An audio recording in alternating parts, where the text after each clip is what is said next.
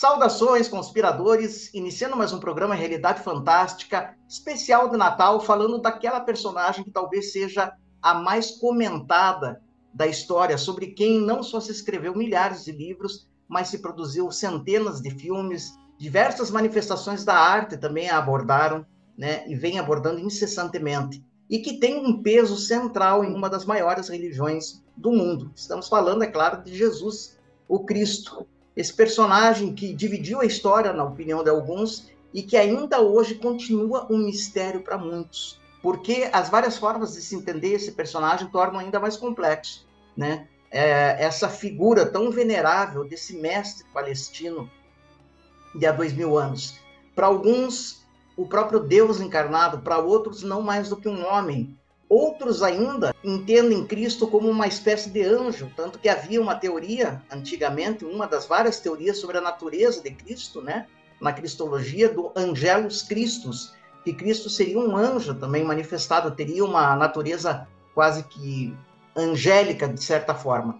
De todo modo, o programa aqui hoje vai abordar esse grande personagem como os ocultistas costumam vê-lo, como o esoterismo costuma tratá-lo, que é como um avatar. Nós vamos pesquisar aqui juntos, né? Lembrar juntos o significado da palavra avatar, como é que ela se processa e como é que ela se aplica a esse personagem tão importante que é Jesus. Antes de qualquer coisa, é claro, vou pedir para você se inscrever no canal, acionar o joinha, tacar o dedo aí no sininho para você ser sempre lembrado das novidades do canal e escrever nem que seja um oi aqui para nós, porque fazendo essas ações o YouTube se lembra da gente e recomenda o programa para outras pessoas. Então é muito importante que você aí acione o sininho, deixe o teu joinha, nos dê um oi ou comente alguma coisa sobre o programa, porque nos ajuda muito a crescer. Também quero lembrar que nós temos uma forma de você colaborar com o canal Realidade Fantástica, que é um canal que procura não entrar na corrente do sensacionalismo é, esotérico ou pseudo-esotérico que graça na internet, procura manter os temas tratados de forma séria e fundamentada, como a gente sempre fala, né? Você pode fazer uma doação em qualquer valor, desde que venha, claro, que do seu coração, da sua sensação, daquilo que você sente que pode colaborar, através do QR Code que está aparecendo aí na sua tela ou do link na descrição desse vídeo. Nós temos uma chave Pix e toda e qualquer ajuda é bem-vinda para que continuemos desbravando né, essa seara esotérica com um tratamento digno da seriedade da busca de vocês, né, dos verdadeiros buscadores espirituais. Vamos então abordar essa grande figura Jesus o Cristo. Bom, em primeiro lugar é preciso lembrar que para muitos ainda não existem provas arqueológicas que permitam é, comprovar ou chancelar a existência histórica do, de, uma, de, um personagem chamado Jesus. Outros já dizem que sim, que tem muitos indícios que é, indícios que permitem é, avançar numa teoria que de fato existiu uma pessoa chamada Cristo, né? Hoje a própria arqueologia, inclusive aquela arqueologia que trabalha para a religião cristã, né, em suas várias vertentes, ela realmente se dedica a isso, a procurar comprovações de muitas das histórias que a Bíblia fala, e uma delas, é claro, a existência de Cristo, né? Para a Igreja Católica, para aqueles que não são, ou melhor, para o cristianismo em geral, é evidente que isso é um fato consumado, né? Que foi uma manifestação divina que se deu há dois mil anos através da, da corporificação de um ser humano conhecido como Jesus e que teve seu ministério por três anos, né, tornado público durante três anos, mas que evidentemente tem toda uma história que é contada conforme os evangelhos do Novo Testamento. Agora, como os ocultistas tratam esse assunto? Aqui começa, muda, né? Completamente, porque os ocultistas eles não vão, num primeiro momento, ser céticos como cientistas que exigem provas materiais é, irretorquíveis da existência de Cristo, como também não serão dogmáticos a ponto de circundar esse personagem de toda uma cristologia, de toda uma mitologia que o torna muito mais quase que separado da natureza humana comum, né? Claro que para o dogma católico, Jesus não era um homem, era o próprio Deus manifestado, o verbo, o verbo que se fez carne, né?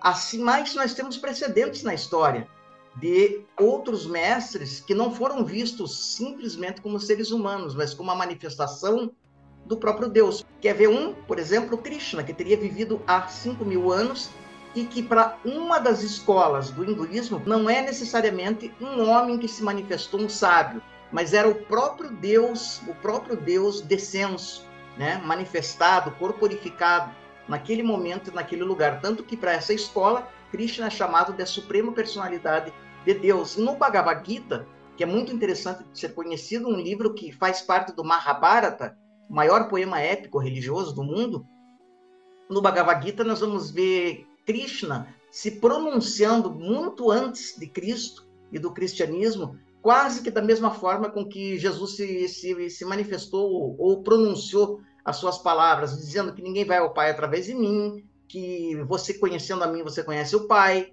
que eu estou no coração de todas as pessoas, quer dizer, se assumindo como uma divindade. Mas isso é simbólico, tem que ser lido através de uma chave hermenêutica, ou tem que ser é, aceito literalmente. Então, para os ocultistas, evidentemente, Cristo era um ser humano como eu e você, que nos antecedeu numa escala evolutiva e atingiu píncaros inconcebíveis de consciência cósmica. Em outras palavras, ele aboliu a necessidade de reencarnação nesse planeta por ter atingido a perfeição e não só isso, alcançou graus bastante pronunciados de consciência cósmica e que veio para uma missão, assim como todos os outros avatares que se manifestam na Terra. Avatar significa do sânscrito, literalmente descenso. Significa uma manifestação divina na Terra quando a Terra mais precisa, quando aquele povo, aquele local mais precisa de uma interferência divina. Do ponto de vista místico, existe uma pequena diferença na compreensão do termo avatar. Ele é dado a um ser humano, não necessariamente ao próprio Deus que, se manifesta, mas a um ser humano, um iluminado, que vem para uma missão tão grande que vai mexer com todo um povo e às vezes quase que com todo mundo.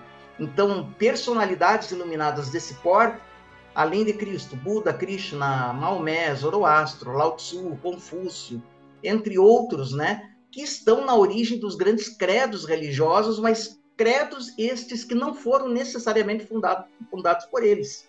Credos que surgiram a partir da experiência mística, da sabedoria que eles trouxeram de uma forma muito original, de uma forma muito purificada, e que com o tempo foi se burocratizando, se institucionalizando e deram origem às diferentes religiões. Então, no caso de Cristo, no caso de Jesus, visto do ponto de vista esotérico, sem dúvida se tratava de um iluminado com um passado kármico sensacional, talvez com um score de reencarnações assim bastante rica, que o colocou à frente de muitos dos seres humanos contemporâneos, né? ou melhor, que o colocou à frente da maioria da humanidade, com exceção de alguns outros irmãos tão evoluídos quanto ele e que assumiu uma missão especial há dois mil anos naquela região da Palestina, para aquele povo específico, para aquele momento cultural específico, mas cuja mensagem trazida não diferia essencialmente de todas as outras mensagens já dadas antes dele, e que não diferiria das mensagens que ainda viriam depois dele, porque se trata da única e mesma verdade. Então, para os ocultistas, Cristo teve toda uma preparação iniciática, não necessariamente já nasceu divino, com todos os poderes aflorados, com a sabedoria, né, é, com a onisciência já praticamente sedimentada. Ele teve que passar por um treinamento e existe toda uma linha de estudo que aborda né, é, toda a preparação de Jesus, da criança Jesus, do jovem Jesus, do homem Jesus, antes de assumir a sua vida pública. E aqui nós vamos falar das viagens que ele teria feito para o Oriente. Hoje, cada vez mais indícios, não estou falando de provas contundentes, mas cada vez mais indícios surgem de que um profeta muito parecido com Cristo, que teria sido conhecido como Itza no Oriente, esteve na Índia, no Tibete, é, na época na Babilônia, né, no que seria a Pérsia, e uma série de regiões na própria Grécia antiga, aprendendo é, estudando com os filósofos, com os yogis, com os místicos, é, traçando assim uma formação iniciática muito especial, tutelado por uma grande fraternidade que desde então cuida da preservação da sabedoria primordial na Terra, e que hoje recebeu o nome, né, modernamente, de Grande Fraternidade Branca. Então, ele, digamos que foi um avatar da Grande Fraternidade Branca, já esperado, cuja vinda já era conhecida, inclusive pelos astrólogos, que é, são retratados como magos no, nos evangelhos, mas que eram astrólogos que sabiam que uma configuração muito especial astrológica indicava, naquele momento, naquele lugar, a encarnação possivelmente de um novo avatar para abrir toda uma era, no caso astrológica, no caso a era de peixes. Então tudo isso já era conhecido, já era esperado, né? Não houve surpresa nenhuma com essa encarnação, mas houve toda essa preparação, né? Porque por mais evolução que essa criança é, tivesse, é, tivesse ela ainda teria que aprender algumas coisas concernentes unicamente ao mundo material. Quer dizer, as línguas, os idiomas, alguns conceitos de filosofia, tudo isso teve que ser ensinado, teve que ser, digamos que, ministrado a, a, aquele personagem para que ele pudesse desenvolver bem sua, sua missão. Teve que, como toda criança, aprender a andar, aprender a falar, aprender a se higienizar e etc. Recebeu toda uma tutelação que não o torna menos divino, mas que aproxima demais ele da humanidade. Seria um outro irmão, só que muito mais avançado do que nós, e que não exerceu necessariamente um único papel na história espiritual da, da Terra, mas mais um dos grandes papéis, porque ao lado dele nós vamos ter dezenas de outros avatares, cuja importância é a mesma, mas cuja missão é, foi diferente para cada um, né? Então, isso é bastante importante, por isso que é muito difícil para as pessoas que têm é, ligações com o cristianismo aceitar essa visão de Cristo como avatar, porque para eles é, existe toda uma divinização do próprio Jesus e em que ele não seria, não teria conexão com a nossa humanidade. Ele é um outro tipo de entidade. Ele é o próprio Deus materializado, o próprio Deus corporificado, né? O Verbo que se fez carne, né? E isso parece distanciar o Cristo de uma forma que ele nos tutela como um patriarca, né? É, divino, mas que não tem muita conexão conosco. E a visão mística não faz dele uma promessa, uma esperança para toda a humanidade de que nós também podemos atingir o grau que ele atingiu, como é o caso do Buda, que nunca foi apresentado como algo diferente do que ele era, um homem, né? só que iluminado, desperto para sua verdadeira essência. E sua missão foi, não foi outra do que também despertar as pessoas, assim como de Cristo, que veio falar que o reino dos céus, ou seja, o nirvana, a iluminação, a sabedoria está dentro, não está fora, né? Que se você quiser orar, você volta para dentro, não volta para fora. Que não é necessariamente em casas de pedra que você vai prestar seus respeitos à divindade, mas dentro de você mesmo, no silêncio da oração, da meditação e etc. Quer dizer, é, é, esse conjunto de verdades cardeais foram mais uma vez repetidas em benefício da humanidade, só que numa linguagem de, dentro de uma pedagogia que fosse mais palatável àquele povo, aquele local, aquele momento cultural daquela época. Então, quando nós é, entendemos o Cristo nessa concepção mais esotérica, para mim, pelo menos, é, torna esse personagem ainda mais fascinante, porque ele não está distante, ele não é de uma outra substância, ele não está acima de nós, ele está ao lado de nós. Ele é uma promessa do que nós também poderemos ser, que nós também poderemos nos cristificar, assim como os budistas acreditam que todos são Budas em potencial. Né? Então, o Cristo como avatar também vai é, estabelecer essas conexões dele com as religiões que antecederam. Então, de repente, o cristianismo já não está tão mais separado como uma nova revelação, ou melhor, a única revelação, a única revelação acessível ao ser humano, apenas a que, é, a, a que detém a verdade, etc. Mas não, é, ele vem se configurar como a mesma mensagem eterna, baseada na verdade eterna, universal, só que pedagogicamente administrada de uma forma própria, né? através desse personagem conhecido como Jesus. E você, fazendo os paralelos, e muitos místicos fizeram esses paralelos, vão encontrar surpresas, é, é, semelhanças surpreendentes com religiões mais antigas. É, algumas palavras de Cristo que são quase que repetições de algumas frases que Buda teria proferido. Por exemplo, se você for estudar, você vai se, é, se surpreender. E Buda antecedeu Cristo em 600 anos. A história de Krishna, que teria antecedido Cristo em 3 mil anos, é, em muitos aspectos, muito parecida com a história do Cristo. No caso dele também a criança divina, nascida de uma virgem, houve a perseguição por conta de um rei ciumento, mandou fazer um infanticídio para ver se matava aquela criança, mas ela escapa, ela cresce em glória, ela se torna o Deus vivo, manifesto, dá os seus ensinamentos, é perseguido e etc. Tanto que muitos pensam em comparar o cristianismo, a história de Cristo com a história de Krishna, que o cristianismo, de certa forma, teria se inspirado na história de Krishna, de tão semelhante que é, né, é, a história de Cristo. Mas aqui os místicos veem, é, na verdade, as mesmas leis agindo na história de todo Avatar.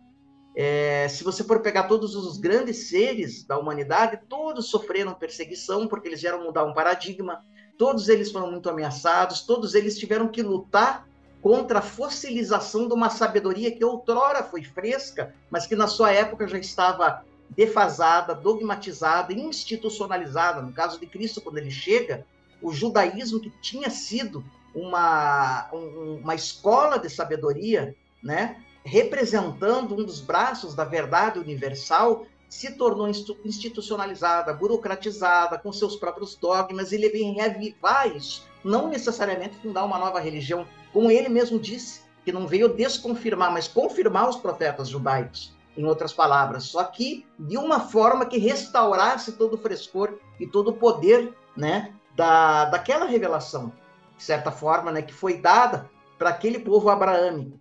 Então é bastante interessante, assim como Buda não veio contradizer, contradizer o hinduísmo, ele veio combater os excessos do hinduísmo, a institucionalização, o excesso de ritualização, o abuso dos sacerdotes, assim como Akhenaton, considerado o primeiro monoteísta da história, mais ou menos 1300 anos antes de Cristo, né? Veio na sua época também combater o sacerdócio corrupto que explorava o povo, veio abolir aquela multidão de deuses para instaurar a crença num Deus único, num Deus que era mais simples e muito mais próximo, mais amigo das pessoas. E aí está a origem, talvez, do, do, dos monoteísmos, né? É, das grandes religiões, né? Porque Akenaton vai anteceder Moisés, vai anteceder Jesus e vai anteceder Maomé. Então, é bastante interessante como você vai detectando, né, quase que sempre a mesma história nas missões desses grandes homens, né, que são avatares. Por que, que sempre em sexo masculino e não em sexo feminino? Por que, que nós não temos alguém nesse estágio? É simples, simplesmente porque, pela carga de preconceitos é, que é, vicejaram em todas as épocas contra o sexo feminino, se esses grandes avatares viessem num corpo de mulher, infelizmente eles não teriam sido ouvidos, sequer levados a sério, como já não foram muito levados a sério na sua época. Imagine num corpo feminino, não por causa da mulher, mas do preconceito que houve e ainda há com relação ao gênero, gênero feminino, que é colocado muitas vezes como subalterno ao gênero masculino. Isso ainda existe, embora seja uma coisa horrível, seja uma coisa assim inqualificável, mas ainda existe. A minha amiga Tirza, que sempre vem aqui no canal colaborar, ela que costuma falar que existem alguns países onde a mulher vale menos do que uma mula, ainda hoje. Né? Então isso explica a opção desses grandes seres, embora no plano espiritual não haja um gênero específico, homem ou mulher, porque isso é uma questão da encarnação, mas eles optem, tenham que optar por uma encarnação masculina, pelo menos quase que todos que vieram, porque por causa dessa necessidade de se fazer ouvido, de ser melhor aceito, etc. Então isso explica por que quase todos os avatares em corpos masculinos. Mas temos grandes iluminadas, também temos grandes iluminadas na história. Inclusive, uma das disciplinas que eu ministro na pós-graduação em Sagrado Feminino, na Faculdade Holística, fala dessas grandes expressões místicas do feminino na história. E daí nós vamos estudar grandes mulheres tiveram também um papel iluminadas na história tiveram um papel assim preponderante, mas que, claro, não tiveram tanta projeção quanto esses avatares masculinos por conta dos preconceitos. Então, é bastante interessante a gente lembrar nesse Natal, né, apesar de toda a ritualização, dos dogmas, da tradição né, adotada pelo cristianismo, inclusive a questão da manjedora, da, da criança divina, tudo isso você encontra em religiões anteriores, né? Então é quase que uma adaptação de alguns dogmas antigos anteriores ao cristianismo para o cristianismo atual. Mas o que nos interessa aqui é não só esse personagem que atingiu um grau de consciência cósmica tão vasto e que se cristificou e que foi conhecido como Jesus em sua época, como também a possibilidade que nós temos de nos cristificar. Essa foi a mensagem que ele veio trazer. Ele não veio dizer, ei, eu sou diferente de vocês, eu sou divino, eu sou separado de vocês e vocês não são mais do que seres rastejantes que podem eventualmente ser salvos se seguirem o que eu estou falando. A mensagem real de Cristo foi outra, ele veio trazer uma boa nova, uma mensagem de alegria, dizer: gente, vocês também são divinos, o reino dos céus, a sabedoria, a alegria imperecível está dentro de vocês. Acordem para quem vocês verdadeiramente são. Essa é a mensagem central de todos os avatares, né? Que a passam como um grande acordador de seres humanos, né? Como um grande despertador cósmico, despertando as pessoas desse sono hipnótico, né? Os seres humanos vistos como seres sonambúlicos, em que esse sono é, é uma expressão da ignorância com relação a quem nós verdadeiramente somos, né? Vocês veem pessoas agindo quase que como monstros mas tão somente porque elas não têm ainda a sua verdadeira essência desperta para a consciência. Quando isso acontece, tudo muda. Então, é essa mensagem. Então, é evidente que esses seres se tornam extremamente impopulares porque eles vão contra toda uma instituição paralela à sua época que está lucrando muito com a espiritualidade. Isso acontece em todas, ainda hoje acontece. Costumamos dizer que se o homem Jesus, o avatar Jesus, se manifestasse novamente na sociedade moderna, evidentemente que ele não viria vestido com trajes da Palestina daquela época, com um manto, com sandália, talvez com o cabelo comprido, talvez ele viesse vestido como um homem do século 21, mas com uma mensagem muito poderosa e queria chocar os próprios cristãos de hoje, porque ele não teria nada a ver com isso que está aí institucionalizado. Ah, inclusive é importante que vocês acessem uma história muito interessante, que se não me engano está no livro Irmãos Karamazov, do Dostoiévski, em que ele recria a vinda de Jesus durante o pior momento da Inquisição Espanhola. No auge da Inquisição Espanhola, Jesus aparece ali, novamente pregando a sua verdade, dizendo que todos são divinos, curando as doenças, né, ressuscitando mortos. E o que, que acontece? Né? A Igreja Católica da época, em vez de saudá-lo, manda prender porque fala, né? Reconhece, não, nós sabemos que você é Jesus, mas você não tem nada que fazer aqui. A nossa, nosso negócio está prosperando muito bem. O que, que você veio atrapalhar o nosso negócio? Então é interessante um pouco assim o que acontece. Isso, gente, por favor, não desmerece necessariamente tudo aquilo que tem de bom, apesar da dogmatização, nas igrejas, nas instituições. A gente sabe que tem pessoas muito sinceras, muito honestas, é, muito devotas em todas essas grandes religiões, mas a mensagem que está na origem dessas grandes religiões e especialmente do cristianismo, ela é uma mensagem que torna o ser humano livre de qualquer instituição, de qualquer dogma e que a torna irmã de outras pessoas que receberam uma herança espiritual talvez diferente, porque todos estão falando da mesma coisa. Como diz a sociedade teosófica, não há religião superior à verdade. Então, todos esses é, seguidores místicos desses avatares, no caso, por exemplo, dos místicos cristãos, eles são seguidores não tanto de Cristo, mas da verdade universal, né? Inalterável, mas, é, mas no entanto sempre nova, sempre fresca, é essa essa experiência que eles vieram compartilhar, essa possibilidade dessa experiência. E vocês vão convir comigo que isso tudo é muito libertador. É por isso que Jesus comprou muita briga com os sacerdotes judeus da sua época, não com todos. Alguns o seguiram, como José de Arimateia, por exemplo, que era membro do Sinédrio, mas que era discípulo oculto de Jesus. Né? Nós tínhamos José de Arimateia e grande parte dos seus discípulos eram judeus praticantes da época, mas que perceberam no tratamento que ele veio dar àquela espiritualidade algo que eles não encontravam na sua própria religião, porque ela já estava se fossilizando, né? Daí vem a parábola do vinho novo em odres velhos, né? Que não adianta você pôr vinho novo em odres velhos, ou seja, uma mensagem que é sempre fresca, mas se ela for veiculada através de uma estrutura que muitas vezes já está decadente ou já, já está contaminada, ela pode se perder. Então, às vezes, é necessário uma nova estrutura. E esse é o grande trabalho dos avatares quando eles chegam. Pitágoras, que pode ser considerado um avatar, quando ele chega na época da. depois de 20 anos estudando no Oriente, no Egito, na Índia, na Babilônia, talvez na Pérsia, Quando ele volta para a Grécia, ele vê que os, o momento não era propício para ele é, espalhar a sua mensagem através da, da forma com que a, as grandes escolas de filosofia estavam se comportando na época, né? É, ele vê que era, era necessário toda uma outra abordagem, daí o vinho novo, né, é, em odres novos, né? Ele teve que montar uma nova abordagem, daí surgiu a escola de Crotona, na Magna Grécia, que vocês conhecem, onde ele espalha a verdade que antes dele Orfeu já vinha, já vinha é, espalhando, né? Que outros iluminados gregos já tinham espalhado, mas ele veio apresentar essa mesma mensagem, mas através de uma nova estrutura. Então, Cristo foi a mesma coisa. Quando ele constata, né, como estava já a, as grandes revelações dos profetas, dos iluminados dessa corrente abraâmica, como estava institucionalizado, complexificado, dogmatizado, ele vê que ele não poderia fazer isso através daquele sistema. Porque muitas pessoas perguntam por que ele não se uniu ao Sinédrio, por que ele não pregou como sacerdote judeu? Não tinha como.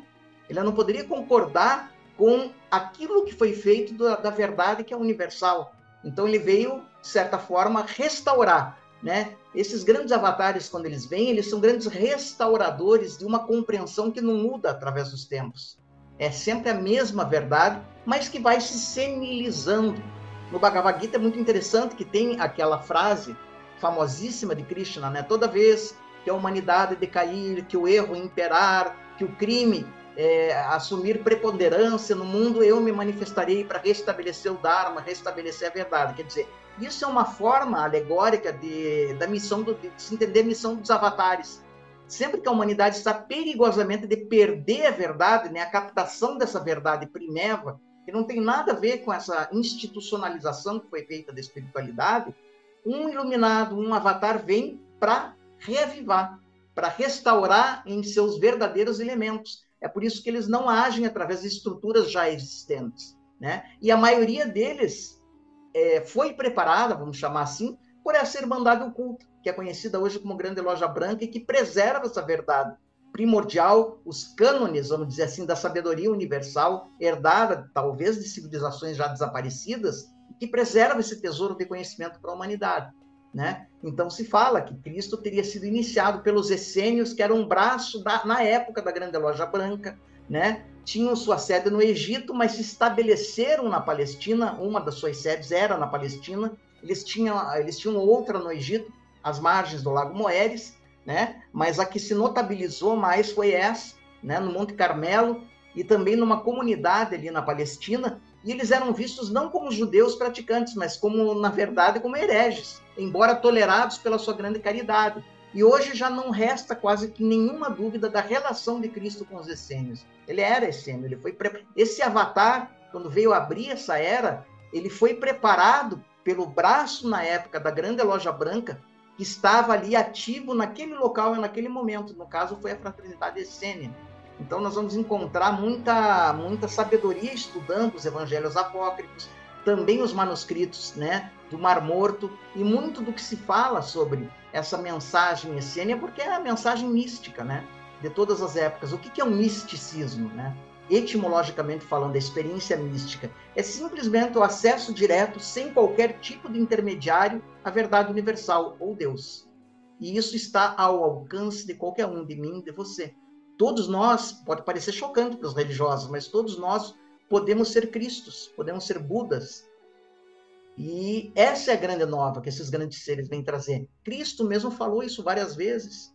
Isso na Bíblia você tem várias passagens. Vós sois deuses, o reino dos céus, ou seja, a sabedoria, Deus está dentro de vocês, não está fora. O que eu faço, vós podereis fazer e coisas ainda maiores. Ele falou para os discípulos dele, que não se resumiam nos doze apóstolos, mas que eram milhares, que se espalharam depois pelo mundo e que ainda estão hoje, né? Você encontra discípulos póstumos de Cristo ainda hoje tentando fazer esse retorno ao cristianismo original, né? Tentando preservar é, esse tratamento da verdade que foi dado na Palestina há dois mil anos por um ser humano chamado Jesus, que foi considerado Cristo pelo ungido, né? Cristo é um título, assim como Buda é um título, né? É a mesma coisa para os dois casos, né? Que veio provocar, vamos chamar assim, uma mudança de paradigma né? E uma mudança de era também. Então é assim que o Cristo como avatar deve ser visto. Então, nesse Natal, quando você for fazer talvez a sua prece, a sua meditação, lembre do Cristo como seu irmão, como um irmão maior, não como algo separado de você, alguém intermediário entre você e Deus, mas como um irmão que mostrou que você também pode ser como ele. Que essa é a grande boa nova. E as igrejas não querem que você saiba. É importante manter as pessoas com aquela visão que elas são sempre pecadoras, que elas têm o um pecado original, que elas jamais vão alcançar o status de Cristo, porque ele era um ente diferenciado, ele era o próprio Deus. E isso mantém as pessoas cativas, prisioneiras, embora tenha a sua beleza, vamos chamar assim, poética, né? Esse, esses dogmas, eles mantêm as pessoas cativas. Agora, quando a verdadeira mensagem cristã, que é vós também sois Cristos, vós também sois o que eu sou, eu estou no Pai e vós, vós estáis em mim, e todos estamos né, partícipes da mesma realidade, quando isso é descoberto, o ser humano é livre. Ele já não pertence mais a nenhuma religião, ele já não pertence mais a nenhuma é, instituição, ele é um ser livre comungando com a verdade universal. Esse, essa é a mensagem de Cristo como avatar, né? como um mestre iluminado que atingiu a consciência cósmica e que veio mais uma vez reavivar a verdade universal dentro, claro, que da, da, da linguagem concernente a uma época, e um local e a uma cultura. Então, é, vocês vejam que isso muda completamente. É, eu estava conversando outro dia com um amigo nosso, né, que fala que, embora seja muito tocante a visão do Cristo crucificado, né, que foi uma, é, uma tudo indica uma realidade, porque a, a crucificação era a cadeira elétrica da época, né? Era como os romanos é, puniam, digamos que os dissidentes, né? Cristo era visto não como nós vemos hoje como mestre, como ele era visto como um arruaceiro na época.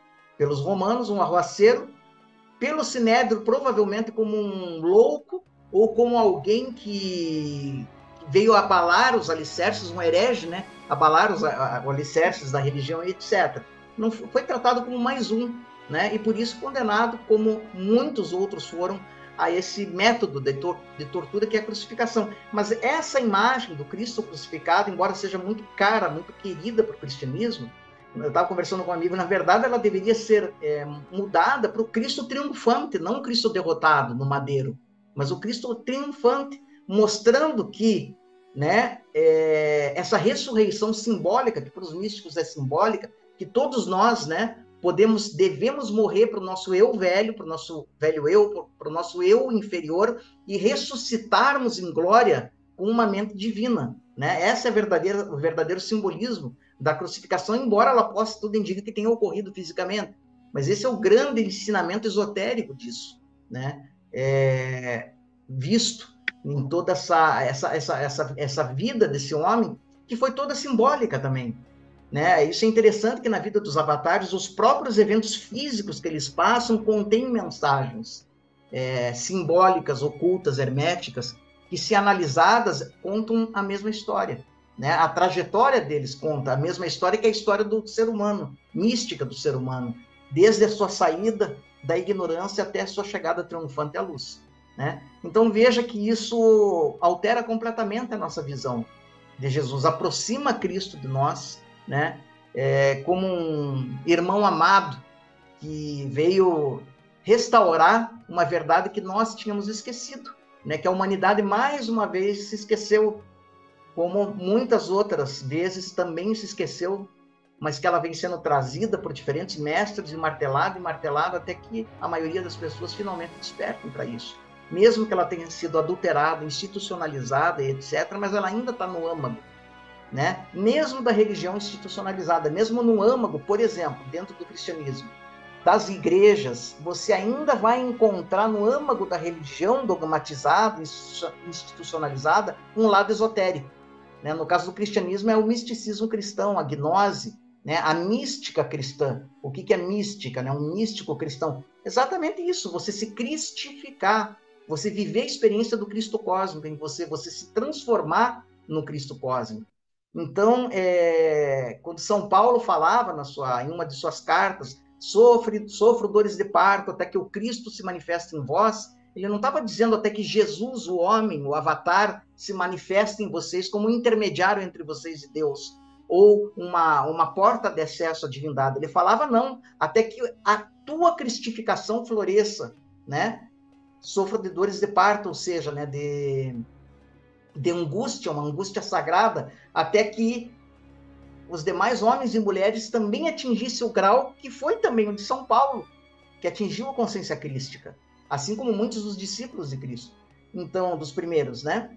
Dos primeiros discípulos de Jesus. Então, quando você começa a entender essa visão dos esotéricos, dos ocultistas de Jesus como avatar, na minha concepção, você tira aquele homem torturado, crucificado, né, enjaulado dentro de toda uma corporação de dogmas, institucionalizado, para alguém que está do teu lado, está sentado do teu lado, como um bom amigo, né, que vem te, te trazer uma boa notícia. E isso, para mim, pelo menos, é muito mais fascinante, muito mais fascinante. Então são essas as reflexões que eu queria deixar com vocês, aqui que o canal Realidade Fantástica queria deixar com vocês, para que agora, né, nesse Natal aí, vocês se lembrem não do Cristo como intermediário, como algo inatingível, como um ente separado, embora divino, para quem você tem que orar, mas como um irmão maior, como um bom irmão, como um companheiro, como um guia, mas sempre companheiro do teu lado, não necessariamente na tua frente, mas do teu lado, falando sobre um futuro glorioso que você mesmo vai vivenciar. Medite sobre isso, que você vai ressignificar totalmente a história desse grande avatar da Era de Peixes, que foi Jesus.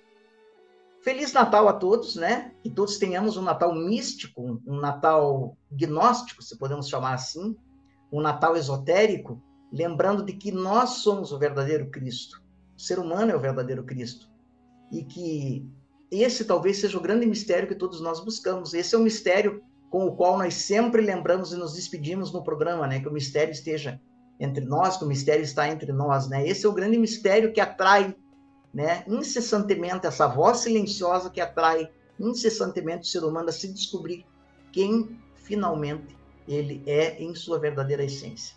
Feliz Natal a todos, que 2024 traga grandes transformações, porque sem transformação não há elevação melhor do que ficar estagnado é mudar. Mesmo que a mudança seja um pouco dolorosa, mas ela sempre vem para bem. Até o nosso próximo encontro.